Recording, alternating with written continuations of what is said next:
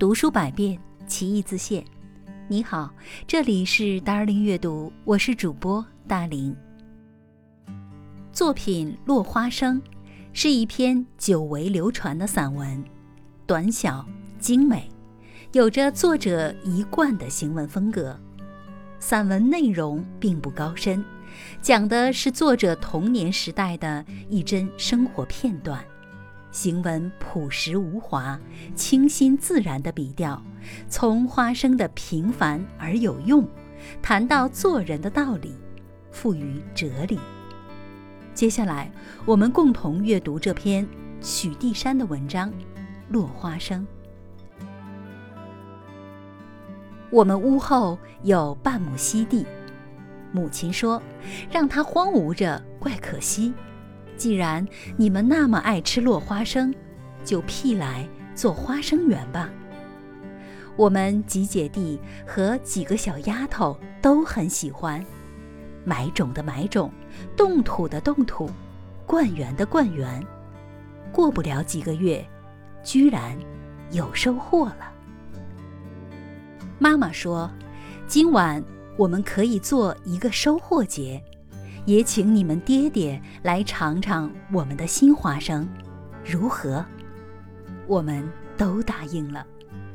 母亲把花生做成好几样的食品，还吩咐这节期要在园里的茅亭举行。那天晚上天色不太好，可是爹爹也到来，实在很难得。爹爹说。你们爱吃花生吗？我们都争着答应，爱。谁能把花生的好处说出来？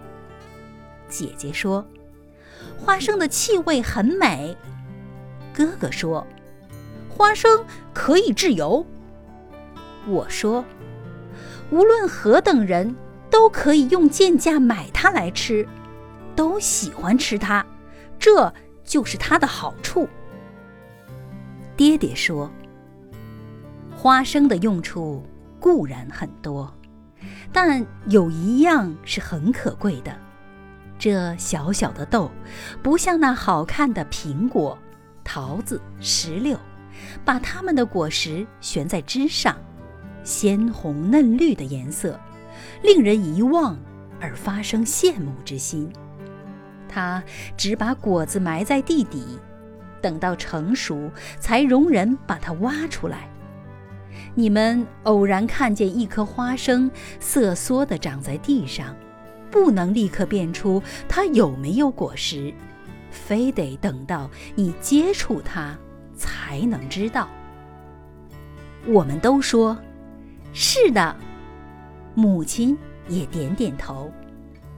爹爹接下去说。所以，你们要像花生，因为它是有用的，不是伟大好看的东西。我说，那么人要做有用的人，不要做伟大体面的人了。爹爹说，这是我对你们的希望。我们谈到夜阑才散。所有的花生食品虽然没有了，然而父亲的话，现在还印在我的心板上。